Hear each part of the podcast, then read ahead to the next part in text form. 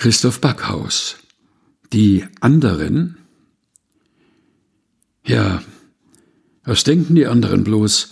fragt er sich und schaut in den Spiegel. Ein Abzocker? Ein Geldgeiler? Ein Karrierist? Ein Volksverräter?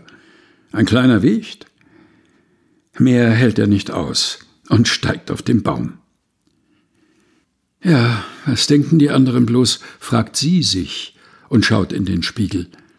Eine Alleskönnerin? Eine Mutter? Eine Engagierte? Eine Geliebte? Eine Beneidete? Mehr hält sie nicht aus und steigt auf den Baum. Ja, was denken die anderen bloß, frage ich mich und schaue in den Spiegel. Ein Versager, ein Könner, ein Helfer, ein Egoist, ein Schwätzer, ein Betrachter, ein Lustiger, ein Verzweifelter, ein Verlierer, ein Gewinner? Mehr halte ich nicht aus und steige auf den Baum. Ja, was denken die anderen? fragt er sich und schaut in den Spiegel.